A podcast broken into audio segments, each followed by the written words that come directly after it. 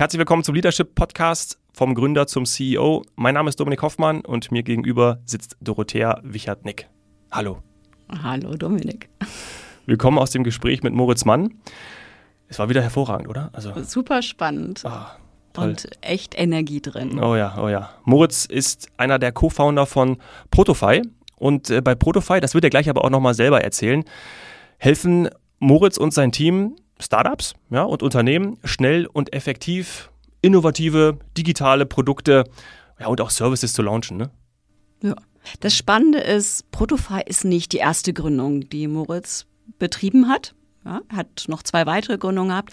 Aber, und das ist natürlich spannend, gerade bei dem Titel unseres Podcasts, es ist die erste Gründung, in der er wirklich die Transformation vom Gründer zum CEO erlebt hat. Mhm. Und genau über diese Transformation sprechen wir heute mit Moritz. Yes.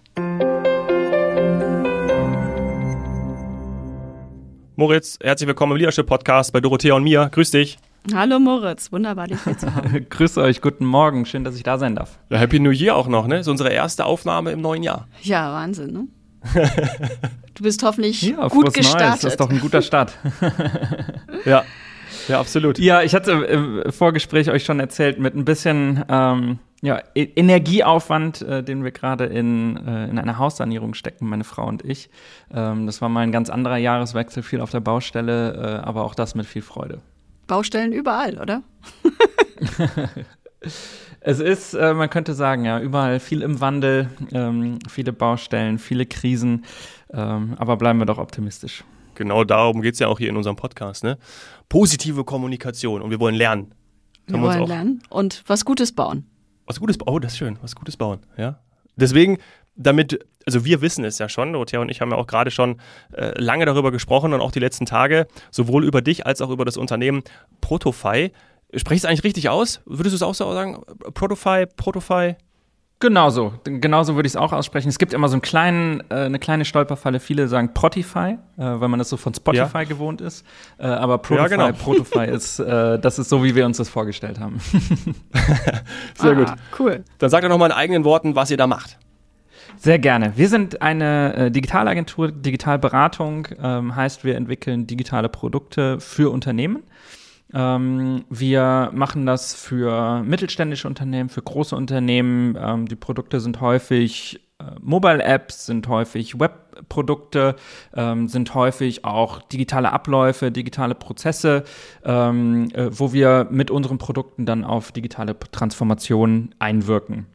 Ähm, wir machen das äh, mit viel Freude für, äh, für unsere Kunden. Wir machen das auch teilweise im Eigenbedarf. Ähm, gibt eine Ausgründung, die wir vor einigen Jahren mal gemacht haben. Das ist Stadtsalat, äh, wo wir ganz viel Technologie auch mit Protofy entwickelt haben. Ähm, gibt das eine oder andere Produkt, äh, was wir technisch entwickelt haben, was so unseren Projekten zugutekommt, äh, wo wir Software äh, lizenzieren. Ähm, und es gibt noch eine Sache, die gerade in der Pipeline ist, wo wir in den nächsten Wochen jetzt eine weitere Ausgründung haben. aber dazu erzähle ich dann in der Zukunft gerne nochmal. Oh, cool. Spannend. Gut angeteasert. Ähm, das klingt, wenn man sich das anhört, nach einer ziemlichen Mischung aus Kreativität und Tech. Wie sieht denn so euer Team aus? Weil wir gucken ja hier Richtung Führung. Wer kommt da bei euch zusammen? Ja, du sprichst die Mischung an und äh, das trifft es sehr, sehr gut. Wir haben ähm, äh, strategische Menschen, wir haben kreative Menschen, wir haben technische Menschen äh, und das sind auch ungefähr die, die Bereiche, die wir in den Projekten abdecken. Ähm, heißt, wir starten häufig bei strategischen Fragen, wenn wir äh, mit einem Unternehmen ein digitales Produkt entwickeln. Ähm, was, sind die, was sind die Ziele, was sind die Parameter, was sind die Zielgruppen, Zielgruppenbedürfnisse ähm, und designen dort hinein dann digitale Produkte. Ähm, dann haben wir ein User Experience und User Interface Design Team, äh, die sozusagen die Gestaltung ähm, im Rahmen der, ähm, der Marke des Unternehmens dann übernehmen. Und wir haben ein Tech-Team, ein Development-Team, ähm, was die Produkte dann umsetzt. Und äh, all diese Funktionen äh, greifen ineinander, ähm, werden koordiniert von einem Projektmanagement, Product Owner Team ähm, und äh, ja, so, so entstehen dann in, äh, immer in unterschiedlichen Konstellationen unsere Produkte eben so, wie es gerade äh, benötigt ist, ähm, welche Kapazitäten wir gerade in Projekten benötigen. Ähm, aber es ist eine, eine gute Mischung, wie du sagst, äh, aus unterschiedlichen Disziplinen ähm, und die wirken bei uns ganz gut zusammen. Mhm. Moritz, in welchem Bereich bist du zu Hause? Oder wo hast du mal angefangen und hast dich hinentwickelt? Ich bin zu Hause im Bereich BWL. Ich habe International Business studiert, ähm, bin dann eigentlich so mit meiner Masterarbeit in den Bereich Online gegangen, ähm, habe über Online-Communities und wie Marken darin äh, Marktforschung machen können äh, geschrieben. Das war 2011 ähm, und habe dann danach äh, meinen mein Werdegang angefangen ähm, im Bereich digitale Geschäftsmodelle ähm, in einem gewachsenen Startup meine erste Position genommen äh, und mich dann immer mehr vom BWL in Richtung Produkt äh, und äh, das sind, glaube ich, jetzt zwei Bereiche, die mir in der Führung bei Prodify ähm, ganz gut zu Gesicht stehen. Mhm.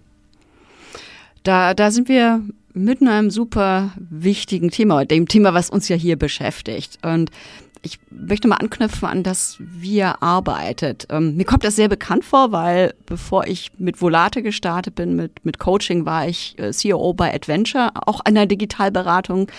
Und meine Erfahrung war dort, dass Menschen, die solche Projekte wie bei euch voranbringen, sich auszeichnen durch eine ausgeprägte Unabhängigkeit und Kreativität. Menschen, die wirklich gern Verantwortung übernehmen.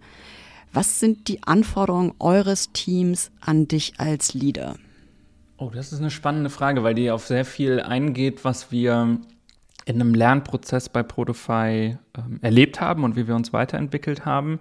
Ähm, und wo auch meine Rolle sich über die letzten Jahre stark verändert hat. Ähm, ich würde es mal so im, im schnellen historischen Abriss, äh, Abriss, so beschreiben, dass wir in den ersten Jahren bei Protofy ähm, sehr Moritz-zentrisch waren. Ähm, und das war äh, zu der Zeit vielleicht eine Stärke, weil es uns ähm, ja viel Traktion gegeben hat und ähm, weil es darüber auch gelungen ist, viel von der Bedeutung, die wir als Gründungsteam für Protofy äh, hatten, auf die Straße zu bringen. Und äh, haben dann aber ganz schnell auch gelernt, äh, dass ich auch dabei viel im Weg rumstehe. Ähm, dass, dass ich ähm, fairerweise nicht, äh, nicht alle Aufgaben übernehmen kann, einfach aus Kapazitätsgründen. Ähm, und äh, noch viel mehr, dass ich äh, auch äh, nicht alle Aufgaben übernehmen kann aus äh, fachlichem Hintergrund. Mhm. Und äh, so sind dann ähm, ja über die, über die ersten Jahre haben wir immer mehr eingestellt in den Fachdisziplinen, also in der Strategie, im User Experience Design, User Interface Design. Ähm, und dann kam das zum Tragen, was, äh, was du gerade sagtest, Dorothea, nämlich, dass die Menschen in den Bereichen auch einen großen äh, Antrieb haben, Verantwortung zu übernehmen, zu gestalten ähm, und nach vorne zu treten. Und das ja, kann man sagen, kollidierte dann erstmal mit, mit dem Moritz, der dann auch stand. Und äh, so hat sich dann, ähm, ja, ich glaube, wir sind dann zur Vernunft gekommen und äh, haben mich mal äh, an der Stelle aus dem Weg geräumt und äh, den Menschen den Raum gelassen und äh, sie machen lassen. Und äh, das war eine Entscheidung äh, oder ein, ein Änderungsprozess, der Gold wert war, weil äh, erst dann die Leute wirklich ihre Fähigkeiten entfalten können. Ja. Das hört sich aber auch nach einem Prozess an, der vielleicht nicht ganz so easy war, vor allem für dich persönlich, oder? Der war, die, die Transformation war schon schmerzhaft. Äh, ich muss sagen, jetzt nicht für mich persönlich. Ähm, ich kann mich immer sehr gut damit anfreunden, wenn wir, äh, ja, wenn wir vernünftige Entscheidungen treffen. Und äh, das klingt ja auch so, wenn man es jetzt reflektiert, klingt das ja auch total rational. Ähm, man muss die Aufgaben verteilen, man muss den Menschen Verantwortung geben. Ähm, kann ich ja kaum widersprechen. Das war nur damals, damals einfach anders. und der Weg erstmal zu der Erkenntnis hinzukommen, der ist mit viel Schmerz verbunden, weil du als Organisation an dieser Grenze kratzt und dich fragst, was stimmt denn eigentlich nicht und warum sind wir denn vielleicht gerade unzufrieden? Ähm, und äh, man kann auch sagen, dass in, in, aus dieser Zeit äh, auch nicht mehr alle bei Protofile sind, ähm, weil, weil es dann eben Rollenkonflikte und Unzufriedenheit gab. Mhm. Ähm, aber äh, wir haben glaube ich, als Organisation dann diese Wende geschafft. Und ähm, dann würde ich jetzt auch sagen, durch diesen Lernprozess ist es jetzt umso mehr äh, bei uns verankert, dass wir äh, Verantwortung übertragen wollen und geben wollen. Ähm, und äh, das ist, glaube ich, dann ein wertvoller Lernprozess. Ich finde es sehr spannend. Du, du bist da auf eine Größe eingegangen. Und ich meine, das ist ja, unser Untertitel im Podcast heißt ja vom Gründer zum CEO. Und was du beschreibst, ist ja exakt diese Reise vom Gründer, bei dem alles, ja, gründerzentriert ist, was auch völlig richtig ist. Auch so, wie du es beschrieben hast. Ja, am Anfang braucht es diese Kraft und Energie hin zum Loslassen und in eine Führung gehen. Wie groß war denn das Team, als ihr diese Zeichen gesehen habt und wie viele Menschen wart ihr damals in der Geschäftsführung? Mm, wir waren, äh, wenn ich den Weg nochmal beschreibe, ähm, war es alles Fun and Games, als wir so bis zehn Leute waren.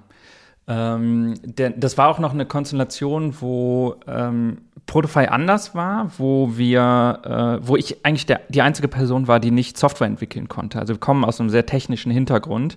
Ähm, und ich war dann eben mit meiner, äh, mit meiner Ausbildung derjenige, der sich um ähm, Finanzen gekümmert hat, um Buchhaltung, um ähm, die Strategie, um Projektmanagement und Beratung. Und irgendwie hat das in, dem, in der Zeit total viel Sinn gemacht, weil eben alle anderen diejenigen waren, die Software geschrieben haben und die Produkte zum Leben erweckt haben. Ähm, da gab es dann irgendwann die Kapazitätsgrenzen, sodass wir dann angefangen haben einzustellen, auch in anderen Disziplinen, äh, User Experience Design, User Interface Design und Strategie.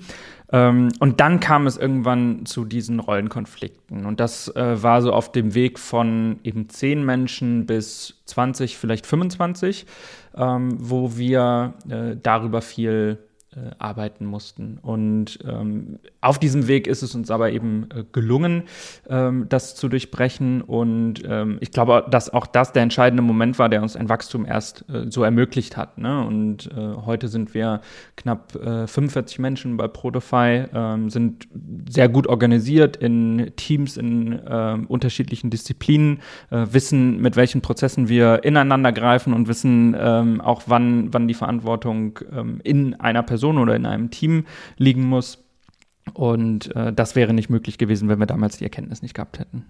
Mhm. Und diese Erkenntnis habt ihr aus euch heraus gewonnen oder hattet ihr zum Beispiel auch dann gerade auch in diesem Transformationsprozess externe Hilfe? Mm, es sind sicherlich unterschiedliche Faktoren, die darauf einzahlen. Ich glaube, dass ein erfolgsentscheidendes Kriterium dabei ist, dass wir äh, viel mit externer Unterstützung arbeiten. Ähm, bei uns ist ein ganz zentrales Element, dass wir alle bei Protofy ähm, uns in einem Personal Coaching befinden. Ähm, heißt, alle individuell haben äh, einen Prozess der persönlichen Weiterentwicklung, haben einmal pro Monat einen Personal Coach, äh, mit dem wir arbeiten. Ähm, das machen wir vom, ähm, vom Gründungsteam, äh, Geschäftsführung, durch alle Ebenen ähm, steht allen zur Verfügung.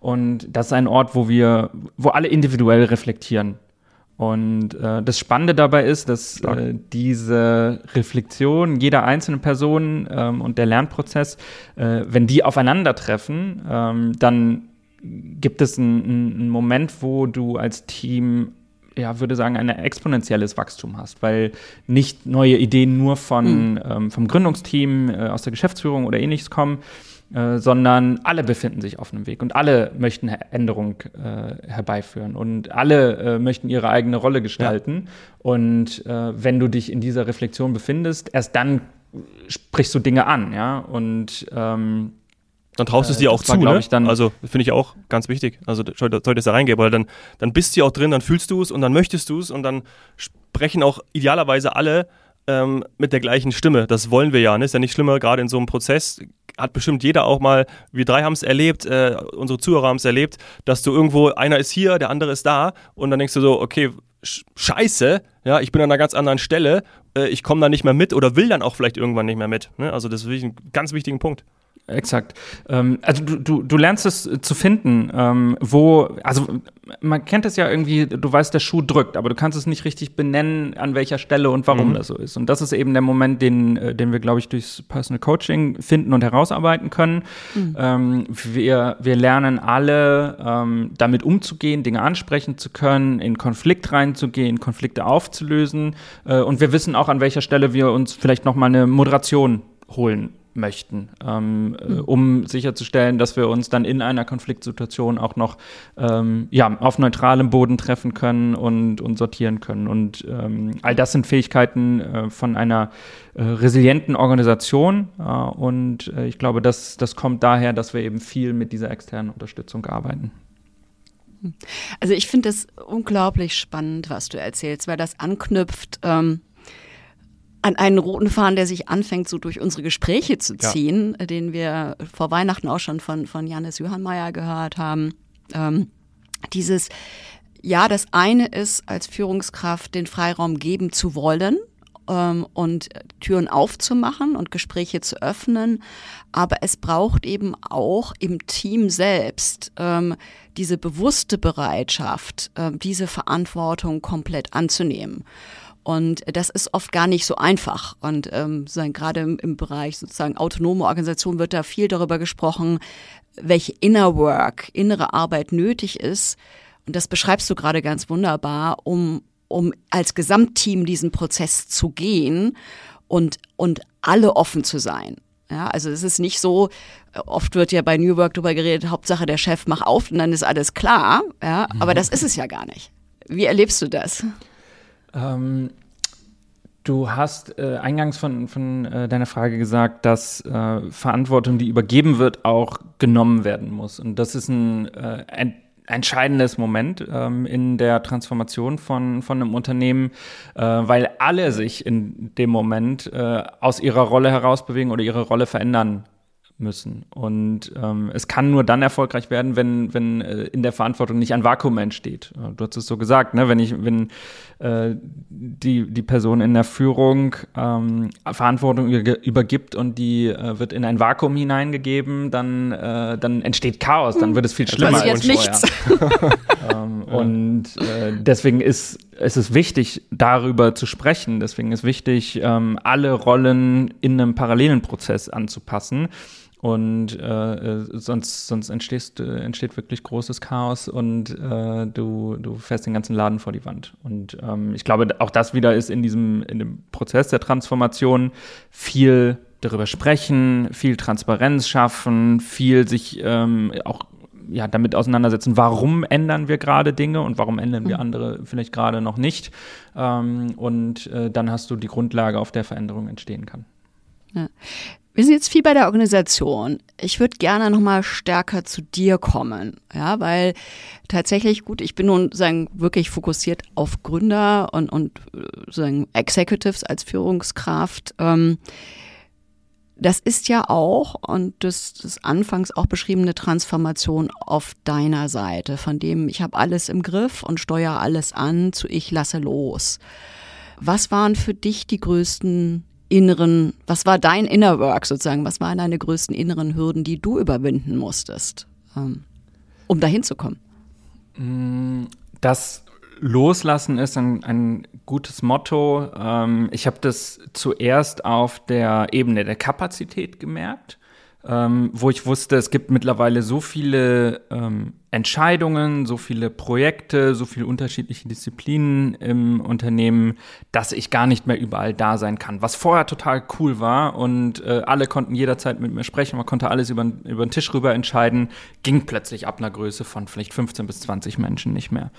Ähm, so, und über diese ähm, Kapazitätsgrenze stellst du dann fest, na, irgendwie ähm, ist das auch gar nicht so sinnvoll. Ne? Ähm, äh, äh, du, du musst an der Stelle dann Verantwortung übergeben, du musst da rausgehen, dass, dass alles immer so gemacht wird, wie du es dir selber vorgestellt hast. Ich habe ähm, äh, eine Eigenschaft, äh, die viele immer so als Stärke oder Schwäche darstellen, Perfektionismus.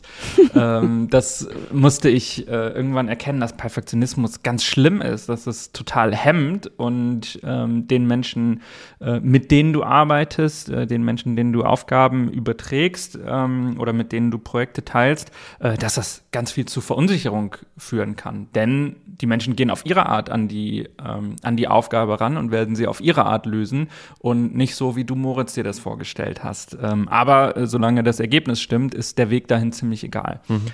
Und äh, das sind natürlich Muster, die, ähm, die total in der Persönlichkeit, in mir als Mensch drin verankert sind. Und äh, die muss ich erst einmal erkennen und dann lösen. Und das geht auch nicht von, von heute auf morgen.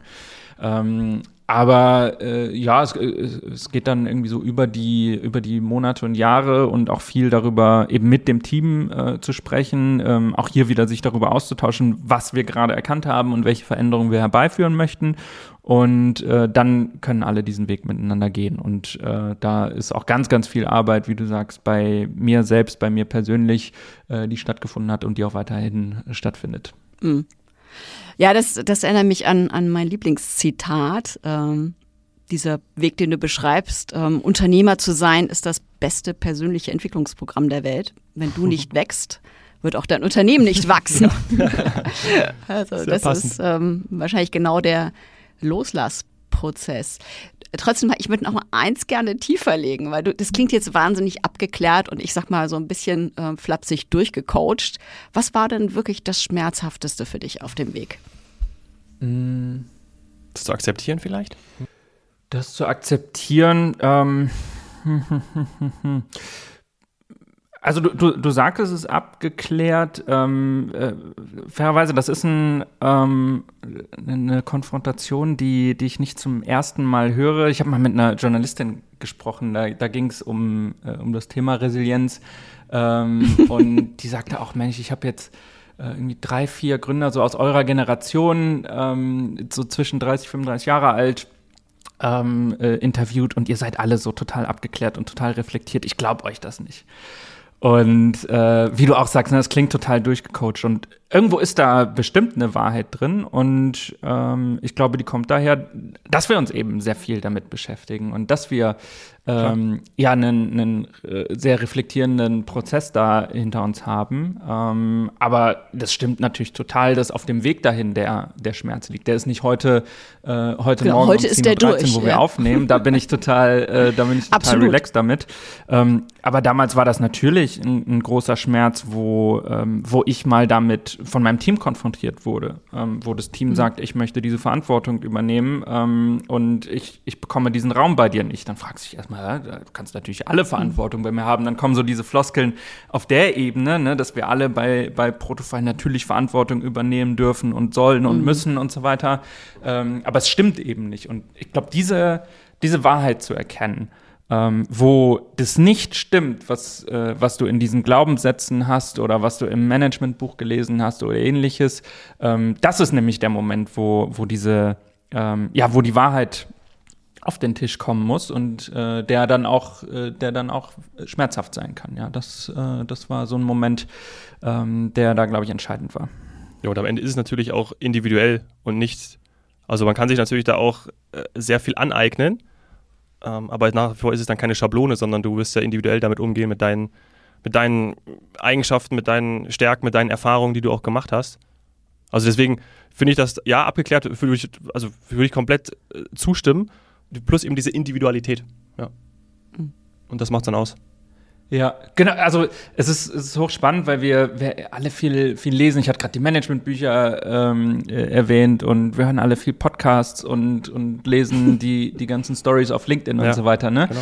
Ähm, aber es gibt echt viele Erfahrungen, die du über die du gelesen hast und die du dann nachher wiedererkennst, aber du musst diesen, diesen Schmerz einmal selber, ähm, selber erlebt haben. Das ist letztlich, also das, ich glaube, das beschreiben wir als das, was wir, was wir Erfahrung nennen, ne?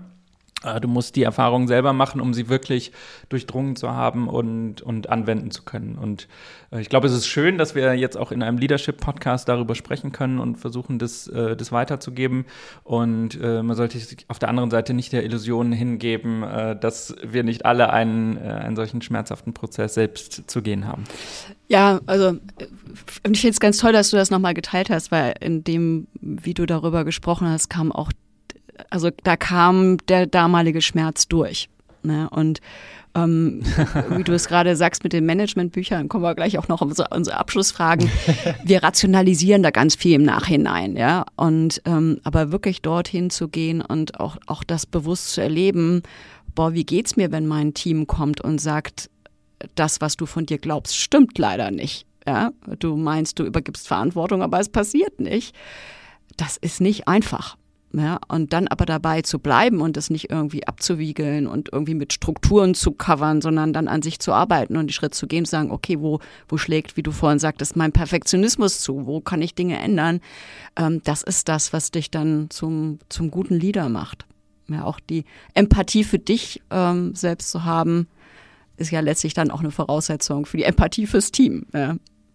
Ja, da, danke schön. Schön, dass du das ähm, so wahrnimmst. Ja, und ich, ich glaube, oder ich, ich spüre da eine, eine Wahrheit drin, ähm, dass die, ja, das zuzulassen und nicht mit Strukturen, wie du sagst, zu überbügeln. Du kannst es ja, ähm, theoretisch gäbe es ja die Möglichkeit, das mit Macht zu, ähm, zu überbügeln und zu sagen, komm, lass, lass mich Machen viele gerne. Das machen nicht wenige. Mach, mach deinen Job so, ja. ne? Und ähm, ja. das ist, äh, ich glaube, da läuft man ein Stück weit davon weg, von dem, was die, was die Wahrheit ist in, äh, in dem, was angesprochen ist.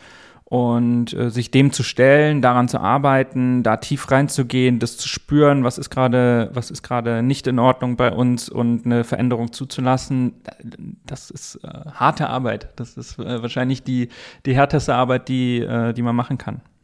Wow. Schön. Toll. Ich glaube, da kommen wir zu unseren drei Abschlussfragen, oder? Mhm. Wir haben uns was überlegt. Und da du schon Bücher und Podcasts angesprochen hast, äh, welche würdest du empfehlen? Ja, äh, das haben wir in den vergangenen Folgen noch nicht gefragt, aber wir haben gedacht, wir machen das mal, weil wir das eben so schön finden und es ist sehr passend jetzt bei dir. Also gibt es etwas, gerade auch zum Thema Leadership, wo du sagst, das hat mir wirklich geholfen oder da schaue ich immer mal wieder rein oder konsumiere ich regelmäßig? Gibt es da vielleicht auch einen Tipp von dir? Ähm, ja, äh, spontan ja. Ich äh, lese gerade ein Buch oder arbeite mit einem Buch, ähm, das heißt High Performance Habits ähm, von Brandon Burchard. Ähm, hm. Das hat, wie man am Titel hört, äh, sowas sehr Amerikanisches, ne? High mhm. Performance Habits.